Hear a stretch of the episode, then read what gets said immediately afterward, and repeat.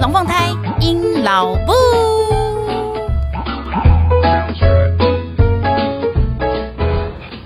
Hello，各位朋友，大家好，我是阴老布。现在您所收听的是隔壁龙凤胎阴老木 EP 五十九，荒唐小医生第一次期中考。相信大家的孩子呢，在这两周应该都已经把他们的考试考完了吧？因为我已经太久没有接触到关于段考啊、期中考、期末考这种东西，想想也是三十几年前的事情了，所以我对这件事情的那种感觉已经太薄弱了。然后，所以这一次他们在面对期中考的时候，其实我发现呢，当了妈妈之后，哈，对于这种考试，第一次的考试，那种心境真的不太一样。那今天就来跟大家聊聊我的心情好了。那首先呢，第一段先来聊的就是没得秀的期中考。为什么我会说是没得秀的期中考呢？原因是因为呢，在 FB 上面，就是呃这几周的话，基本上就是大家就会很看看到很多的家长会把他们家小朋友的成绩秀出来，不管是直接拍考卷啊，然后或者是呃数卷的那个什么数据分析，好、哦，反正总之呢，就是你一定会看到好多人的成绩单，然后跟好多人的分数等等。那会做这件事情的，基本上。老实说啦，因为大家都知道，FB 就是拿来炫耀的地方，那所以呢，其实他们拿出来的成绩都是还蛮傲人的，那就会让我们觉得很羡慕这样子。好，那那但但这也是大家想要得到的那种效果嘛？对啊，我我被他像讲哦，温温早干温干就搞啊那之类的啊，这我其实都接受。不过我是觉得说还蛮好，蛮好玩的一件事情，就是各家学校他们对于成绩的给法，然后。考卷的难题度、难难易度，我觉得都很都呈现出一些蛮有趣的状况。我个人比较怪咖，我就是都在看这些东西的。好，那所以呢，我老实告诉大家，我没有秀出我们家小朋友的考卷分数。好，诶，是不是因为他们考得很烂？我觉得倒那那那那倒不是这回事。主要的问题是我根本没得秀，诶，好，我们现在就来讲为什么没得秀。因为大家呢的那个考卷分数都表示他们家这是有考卷的，然后是有题目的，然后是可以写答案的。那我们我们学校 我们小朋友念的这间学校第一次的考试，我不知道是到底是要多多远的入学哦。他们的数学是这个成形式没有没有问题，就是你可以看得到分数的，但国语我没办法看得到分数诶。因为呢，他们的国语考试竟然还是用跑班的。我想说，哇塞，这应该是我上解剖课的时候，然后才会在那边跑，你知道，跑跑站，然后去去去去去去做考试。我小学一年级新生第一次考试，国语就用跑班的。我就问了一下我们小朋友说，所以你们那个跑班是跑怎样？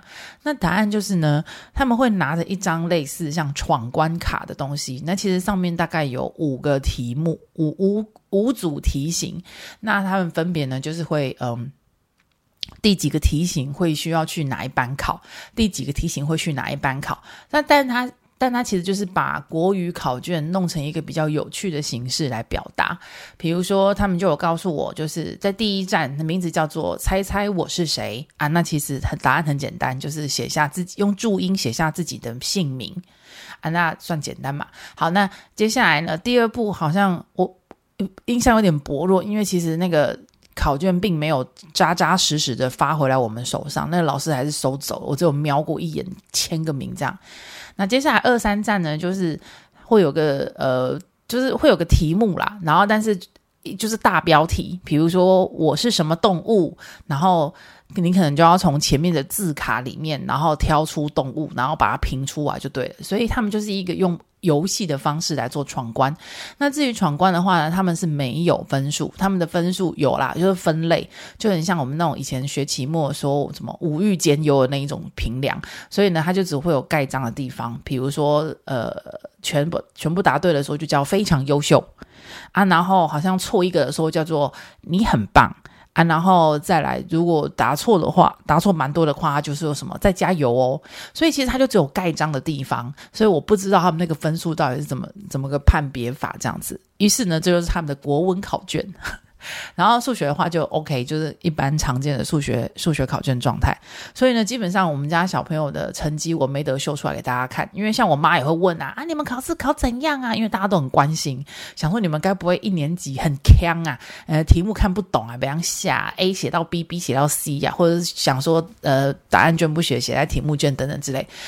嗯，对他们就更强，而是我根本没有办法告诉你他的成绩到底是多少。所以，但我觉得很蛮好玩的啦，就是以把一个考把一个考试搞得这么呃让人家好接受，是很不错。不过讲到这边，我就要稍微稍稍的突然想到，我有另外一个妈妈朋友，他们家小朋友念的是森林学校，其实这是我有点。有一点隐隐的担忧的地方，嘿，对，他们家小朋友念的是有点类似生态森林小学那一块，那他们家呢蛮有趣的，就是到了。呃，学校里面呢，并不提倡考试这件事情。这个我相信蛮多家长都会点头啊，觉得说，嗯，对对对，不不扯，不不不扯不扯。但这也有个坏处，就是变成小朋友呢，他其实不太能理解什么叫考试，以及考试该有的一些规范礼仪，然后或者是就是他那种状态，他是没有办法进入，因为学校并不并不想要让他们太有压力这样子，所以一。变成孩子们呢，搞不太清楚考试的时候应该怎么办。那所以他们家就成，诶，我好像之前 podcast 有讲过，对，反正就是他们家的小朋友就是变成全全校小朋友对于考试这件事情就没有那么的仪式化。像我们以前可能会听到说啊，考试那就是要把桌子收干净，呃，导致老师会怀疑你有作弊的东西呢，一定要收好，不可以出现。好，等等，我们以前可能就会有这种危机意识，想说啊，要进入这个状态的备战状态。可是他们家小朋友呢，因为学校的这一样子的方式，所以他并不认为考试是一个需要这么大费周章去准备的，因此就会有一些，比如说看起来或是听起来，他就觉得说我只是帮忙啊，但没想到那其实就变成就变成构成作弊的一个状态。所以呢，我其实也有一点在想，哇塞，希望学校我们家小朋友这间学校可以不要说呃每次都这样搞，总是。还要让他们慢慢的理解到底考试是应该怎么回事，考试不是这么欢乐的，哈，就是跑班呐、啊，干嘛的？我觉得他们玩的好像不亦乐乎，因为他们两个会来跟我讲说：“妈妈，那个国语考试好好玩哦。”我想说：“哦，嗯，汤哦，考试考试，呃，第一次可以啦，后来的话，我们还是要慢慢，你知道，乔回正轨。我怕你们之后撒龙博考试是怎么一回事，这样子。好的。”那接下来呢？哎，对，还有一件卡一件事情，有没有发现大家的学校很奇妙？基本上都是考完试之后，然后就校庆了。这一两周超多学校在校庆，然后都是补什么？不是园游会就是运动会，今年是不是轮轮到运动会啊？因为我 FB 一片通通都是，诶你知道老妈妈就是还在讲 FB，就是一片通通都还是在就是运动会，然后变成礼拜一的时候就很多人那个补假，然后就看很多家长就必须要请假，然后带小孩出去玩等等，嗯，因为我就是其中一个。然后有人问我说：“那你都请假带小孩去哪里玩？”我就想说：“诶很难得是星期一，就是大家都要上班的时候，然后我们在那边。”我们在那边可有放假嘛，所以呢，我就带我们小朋友去露营。然后之前也有人问过我说：“哇塞，你会露营诶？哇塞，你入坑了。”我只能老实的跟大家讲，我真的只能入大概呃四分之一个坑。哈，原因是因为台北，我觉得要找地方还要晒帐干嘛的，我实在是生生不出地方来，所以呢，我没有办法就是从搭帐篷开始。而且因为其实我没有搭过一次帐篷，就是。求你知道，求求别人带我们去这样子，然后所以就有一次搭帐篷经验，不是不好，而是外惊，因为那帐篷是不仅供长子搭的，后来在晚上的时阵哈，那个风呼呼吹的时候，你都会，我就哎，我整夜没睡哎，我一直在盯着那帐篷，想说天哪，我好对我安好不放心哦，那个帐篷应该飞走吧，我整夜没得睡，我想说这样子露营也太痛苦了，所以于是呢，呃，只能跟各位分享，就是我有露营，但是我的露营方式呢，就是永远去住人家。要搭好的帐篷，什么狩猎帐啊、神殿帐啊、露营车啊，OK，这个我都没问题。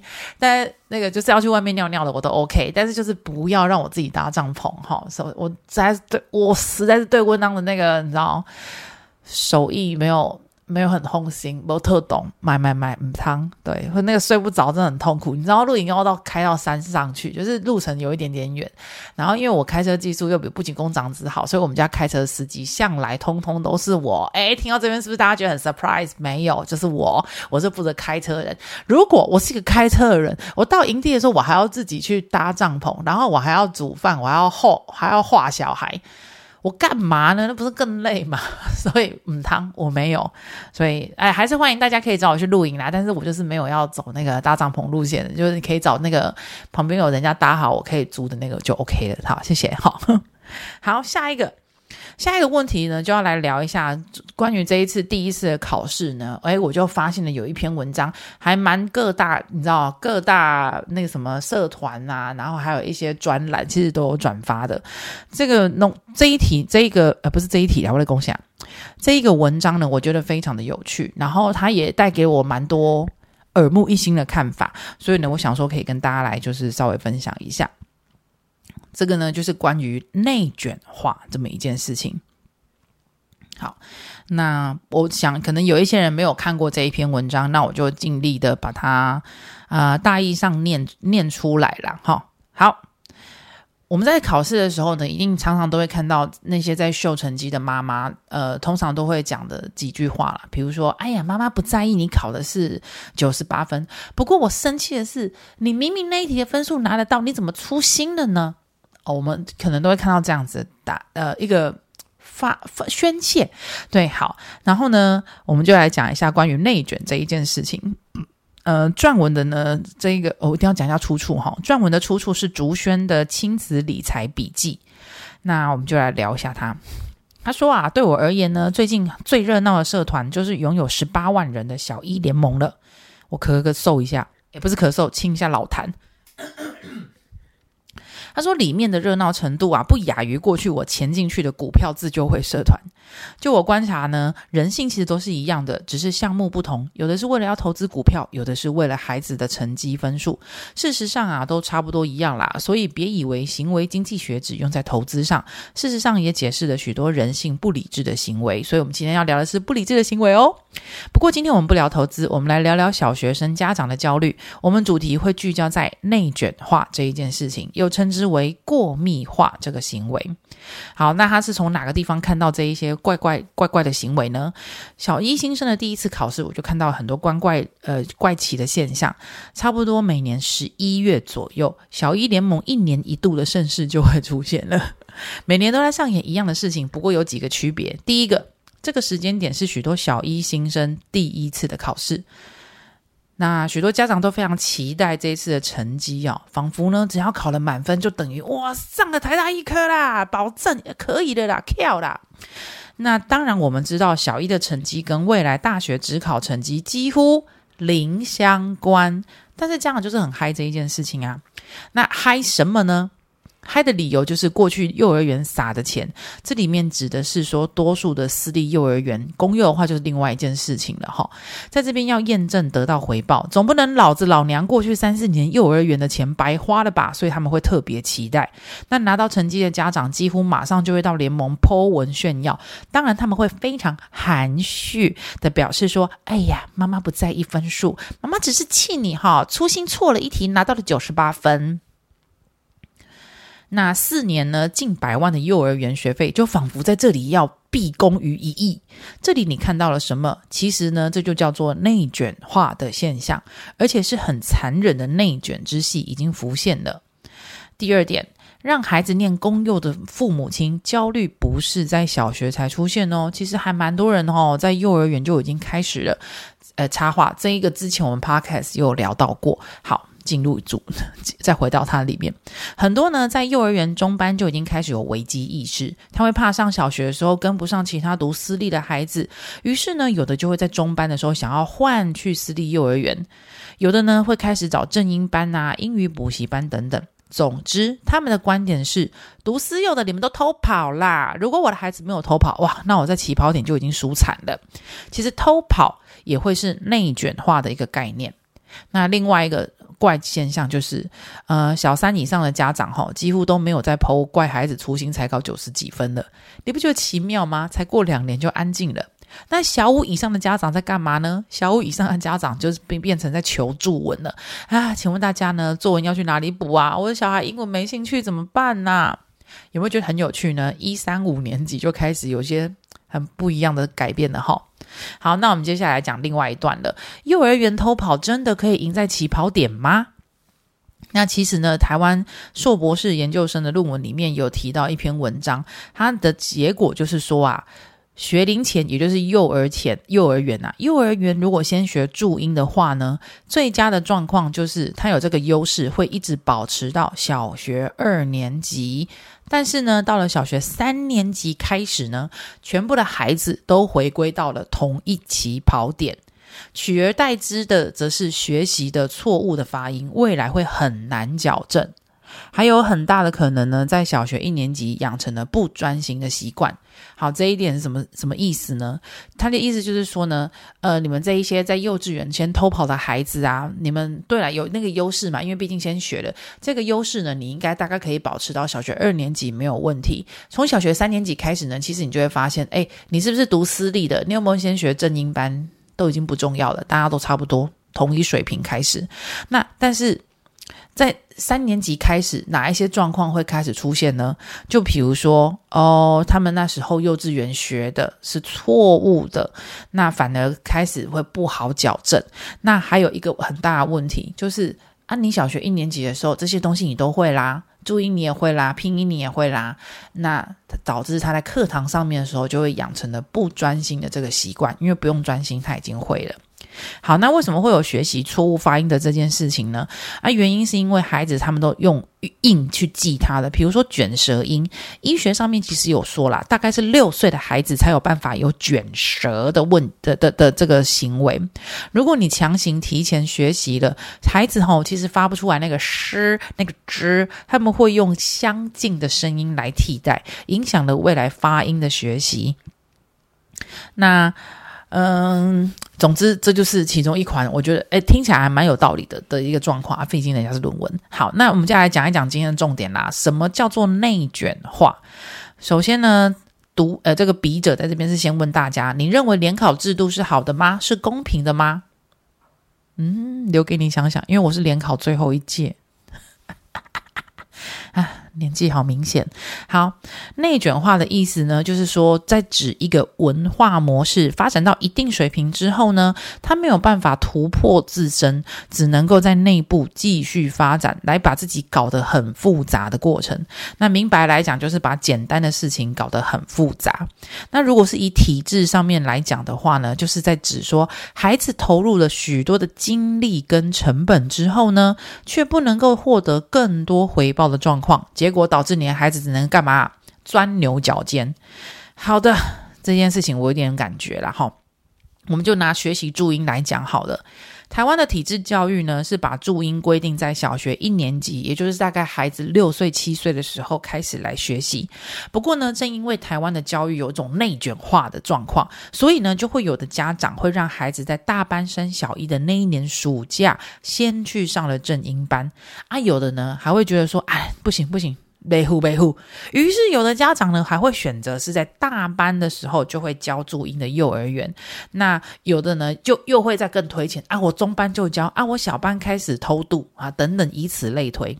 那啊，只能说呢，稍微有点脑袋的父母亲或者是没有孩子的成年人，好，请抛开掉孩子包袱这一块。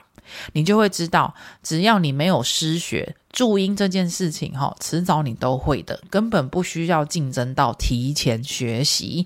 所以他这句话就是在说，那个 所有的父母亲，哈，有了孩子之后呢，就会突然间变成当局者迷了。好，不需要为了一个输在起跑点的标语，就开始提前偷跑，疯狂内卷啊。那第二件事情，他想要讲的重点就是，我们有那种让孩子疯狂追求一百分的。这个行为，这是需要付出代价的。好，那为什么要这么讲呢？提前学习，幼儿园就开始偷跑这一件事情，其实你是为了哪一件事情？可以看得出来啦。大部分的人都是希望啊，我早一点学会，或是我早一点进入状态，这样子我孩子以后才比较有可能可以上建中啊、北一女啊、台台清交等等。于是呢，我们就会开始认为叫往下扎根，或是提前进入学习。不过哈，在这边他讲了某一个点，我因为我之前我看过，所以我蛮蛮认同的。其实国外有许多学者啊，他们认为教育其实你得得到大概最高八十分就可以了。毕竟哈，你要把一张考卷然后得到八十分，那就表示一件事情，大部分你已经把这些概念跟知识是混得蛮熟的、蛮精熟的了。然后甚至有一些学者认为，其实七十分就很好了，因为啊，你在社会工作职场上面很多的要求。都是你只要熟悉了，他就开始把工作丢给你啦。我怎么可能到你准备好了、好熟好熟了，我才把东西丢给你呢？没有，所以大概是七十分就可以的。然后如果你可以会到八成的，或者是就是说你这种考试会拿到八十分的，基本上应该是要给你干部主管的工作了。好，所以呢，因为内卷化的影响，在在在台湾，我们其实很难接受考八十分，对吧？我们更难接受他刚刚讲了七十分，对吧？因为呢，家长们，诶，其实这句话也是讲给我自己听的哦。我们大家不要以为我很豁达哈，我也是。其实看这篇文章的时候，我也会内自省，因为我觉得我也是有好几个点被踩得很痛。他说呢，因为内卷化的影响呢，所以我们大家都会觉得说，诶，你不能只有精熟啊，八十分，那我那也在小学一年级的课八十分，那你傻里面啊，你狗里面啊，好，对，我们一定要这样讲。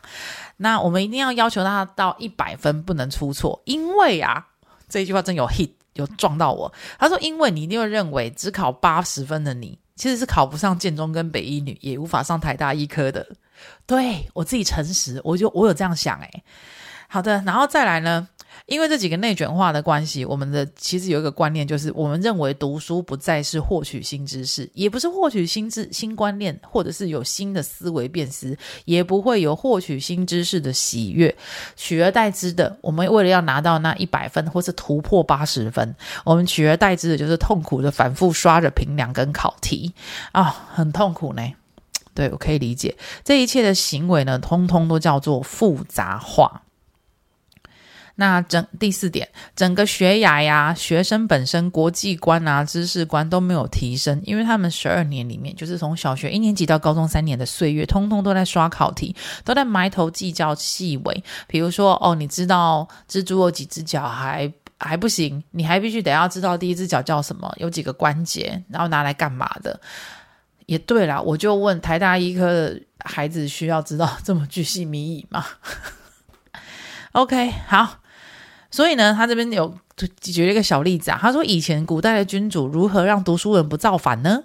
最佳的方式就是让他们一辈子都在摇头晃脑，啃着四书五经，因为这样他们就不会去质疑为什么不是民权，而是而是军权了。哈，所以呢。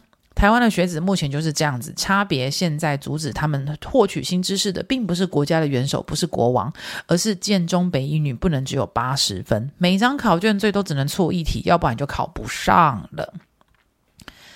啊，好啦，所以呢，其实目前这件事情，他就在讲说，就是我们为了追求这几个观念，然后所以就可以开始，就就就会开始有很多人在计较，你不能只错一题，你不能只有考八十分，然后我可以早一点让你进入呃考试的状态，认识考试等等之类的。呀，这就是。很难过的一件，也也不是难过，就是这就是我们目前在面对的一个状况，这样子。那这一篇文章出现的时候，我就蛮内蛮内自省的，因为的确它里面讲的很多状态也是我有的观念。好，好啦，家长们，我们一起进步一下，稍微不要放松一点，我们要偶偶尔要跳出来想想，丢考八十分，对，没错啦。就是 OK 的，是可以的，而且你知道那个 CP 值很高。你为了追求那一百分，你可能就要每天都在那边刷题目，然后他们就失去了很多玩乐的时间，然后或是探索的时间。那如果他是就包十八十分的话，表示他就是每天花一一咪咪的时间读书，但是他还是成绩 OK 呀，卡在 OK 就可以。好，我我会再跟我自己讲哈。好，那下一个呢，就来跟大家分享一下关于换香肠的事情。原因是呢，我有看到我跟妈妈有，然后他们所在的地方呢，你只要小朋友拿考一百分的考卷，你就可以去换什么北藤贵，就是那种炸的麻吉，我都称它炸的麻吉啊。然后有人是可以去换什么文具用品等等，反正就是各个。大家的所在城市有一些小店家就会很加惠大家，像我自己家的对面啊，就是会有一个麻吉摊，然后你只要拿一百分的考卷去，他就可以直接送你一颗，然后他没有分小考或是段考哦，还不错。那我就在想，对对啊，台北有吗？诶，我觉得台北很可怜，我自己找了半天，我只有以前的话，好像还会有什么必胜客、达美乐，他们会推出那个一百块考卷的那种小套餐。但最近可能经济不景气，没有人出，我就只有看到新东阳门市有让人家可以去换 N 奖。于是呢，我就想说，太好了，太好了，赶快跟我小孩讲这件事。我说，哎，你们考一百分的话，那个考卷要记得拿回来，我不可以带你们去换 N 奖。然后我儿子跟我说，可是我想换热狗诶。然后我女儿就说，啊，我我可以换糯米肠吗？我不喜欢 N 强。我觉得超烦的，人家就新东阳那个哇，好 OK，那总之呢，反正就是他们就是在那边团灯，就是关于就是换香肠这件事情，所以也鼓励大家啊，就是如果你们想要让孩子有点荣誉感的话，就是可以稍微 Google 一下你们家附近有没有什么店家提供怎么样的一百元一百，哎，不是一百元一百块，哎，不是，我在这讲什么一百分的考卷可以换什么，大家可以去找一下。好，那因为刚刚我们内卷化那个地方，我们提到刷题这件事情，那就有人问我说：“哎，你们家小朋友考试之前，你有没有让他们就是就是多练习这样子？”老实说没有，因为啊，哦，说到这个我实在有点生气，因为啊，这一次 就是他们小学开始的时候，我之前好像我偷偷的讲过，就是我我蛮紧张的，我不太知道现在的小孩到底。考试是在考什么？然后课文内容有没有跟我们以前一样？因为我记得我以前的小学的第一课还在讲什么“小猫坐着比站着高”，诶，我发现没有这一课嘞。然后，总之呢，我就是那时候他们去参加夏令营的时候，对面刚好有那个书局，所以我就进去书局里面看了一下。然后真的是很攻啊，很攻北部。我那时候真的就是刷了一排的字，什么平凉自修跟那个考卷，反正就是他题目，呃，不是他的那个分类上面有写说是小一适用的，那我就先买买起来看。因为其实我我自己到现在我还搞不懂什么叫自修，什么叫平凉，我不懂那个差别是什么。我觉得我决定下一次我来问一下我那个。现在正在任职小学一年级的那个妈妈友们，好好，总之呢，我就刷就买了一堆回来。然后他们小学一年级的考试，我认为题目就是我认为项目太简单，所以其实我都没有让他们写。然后我就发现，哎，不对，我浪费钱哎，好贵哦，买那些平梁自修超级贵的。我记得两个小孩，哎，真的养养小孩真的好浪费钱哦。我我那一次买下去至少刷了四千多块哎。就是两组啊，因为两个要公平，一人一套这样。我花了四千多块，然后就都空白。而且我发现里面有人从头到尾整本都是彩色印刷的，我那天才拿出来看。所以后来我只是跟他们讲说，那你可以把它当成就是一般你在看的课外读物嘛，把那些 把那些东西看一看，不用写没关系，就是看一看就好了。不然我觉得我钱真的是白花了，所以我没有让他们刷题。然后之后会不会刷题？我觉得可能需要，我女儿可能需要，我儿子可能不太需要，或者是刷题对我儿子就是个惩罚，他可能做错事，我就会叫他去刷题。对，好，我的刷题概念可能跟别人不太、不太、不太一样。对他们，我认为他们真的还不太刷题。就像刚刚那一篇内卷文有讲到的，我觉得他们目前的知识应付到小学二年级是完全绰绰有余，没有错。所以我并不想要让他们再去刷题，因为没有什么必要啦。然后 我反正是觉得说不要 浪费我买的东西，所以我跟你讲，下一次我学乖了，我绝对不会先去买这些自修评量，反正我绝对不买了，好贵哦，浪费钱。好，那接下来呢，就是关于小胖的狠狠处罚这件事情，狠狠处罚不是因为他考不好。狠狠处罚，我是在讲另外一件事。我有发现呢、啊，我们家小朋友，特别是小胖，哎，真的很干跳呢。他现在可以懂，就是哦，他会去观察这一本评量，或者观察这一本自修跟考卷，他的答案就是他在观察这个东西，他的答案都藏在，都放在哪里。然后，于是呢，因为像我就刚刚有讲了，我让他可能他我我让他去刷题的时候，就是他做错事情去惩罚的时候，所以我就跟他说。你你现在表现不好，你没办法看课外读物，你只能去写写评量，不好意思，好，他就变成惩罚的一种方式。所以其实他评量到底写的对或不对，我没有特别在看。但是我就有发现一件事情，我是从数学这件事情来的，我就发现他写数学评量的时候，为什么可以完全洁白无瑕的题目，然后就算对了？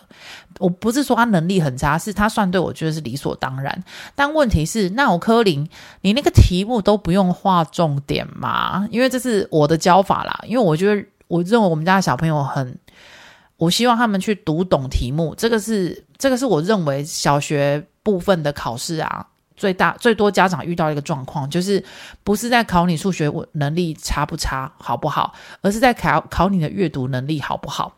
就是数学题目根本看不懂啊，特别是应用题的时候。所以呢，我都是我让他们去刷题的主要目的是希望他们去看懂题目，多看几次。那。去分析题目，你写不出，哎，你写得出来，写不出来，I don't care。你算的对或不对，I don't care。可是我比较在意的一件事情就是你有没有把那个题目看懂。所以呢，我教了他们蛮多方式的，去去简化题目，让你的眼睛可以去习惯看到这种题目，你脑袋要思维想到哪边去这样。所以我反而是很注重看题目这件事。可是小胖既然他的数学题目乐乐等的，他都可以不用画线，不用画重点，不用圈出他在问什么问题。所以我就想说，那我柯林，于是呢，我就偷偷的看他到底怎么弄啊。这孩子他都可以给我去找到正确答案，然后翻到对的那一页，然后对照过来就给我写答案。我就狠狠的揍了他，诶。我就跟他讲说，你妈妈我在改你考卷的时候，我可不是翻后面的解答来来直接改考卷，我没有诶，你妈妈我做了多好的示范，我是跟着你一题一题算的耶。那我都已经做这么好的示范，你还有种给我去看后面的答案出来写给我？你对得起我吗？呃、不是你对得起你自己吗？丢不丢脸啊？妈妈这样子用心的陪你，你我都不看答案，你给我看答案，答案是机器人算的。我的儿子是机器人吗？不是啊，我儿子是你呀、啊。那我要机器人答案做什么？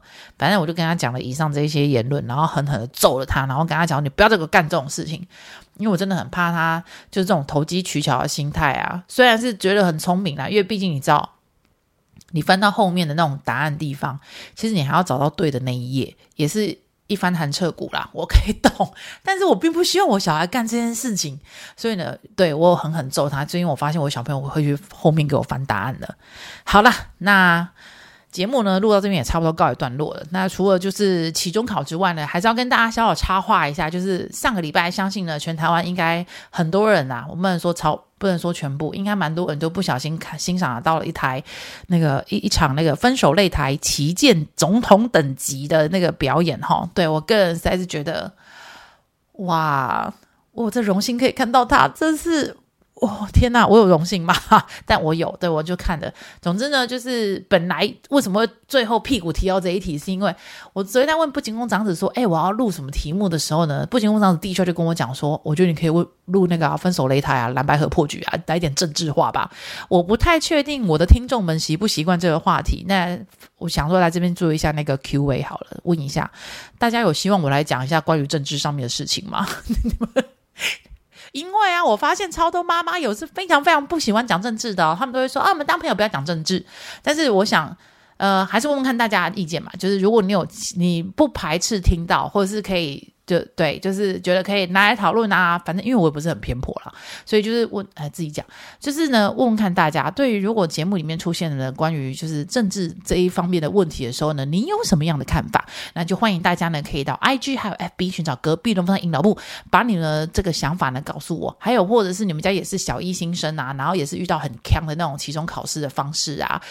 都可以跟我分享，因为我真的觉得这也是对我来说就是这种新的尝试新的世界，我以前都没有想过，毕竟三十几年来都没有考过期中考了，好痛苦啊，很难进入这个世界。好啦，那我们今天这一集呢就先录到这边啦。那天气慢慢变冷喽，希望大家要随时注意保暖哈。撒油那啦，拜拜，下礼拜见。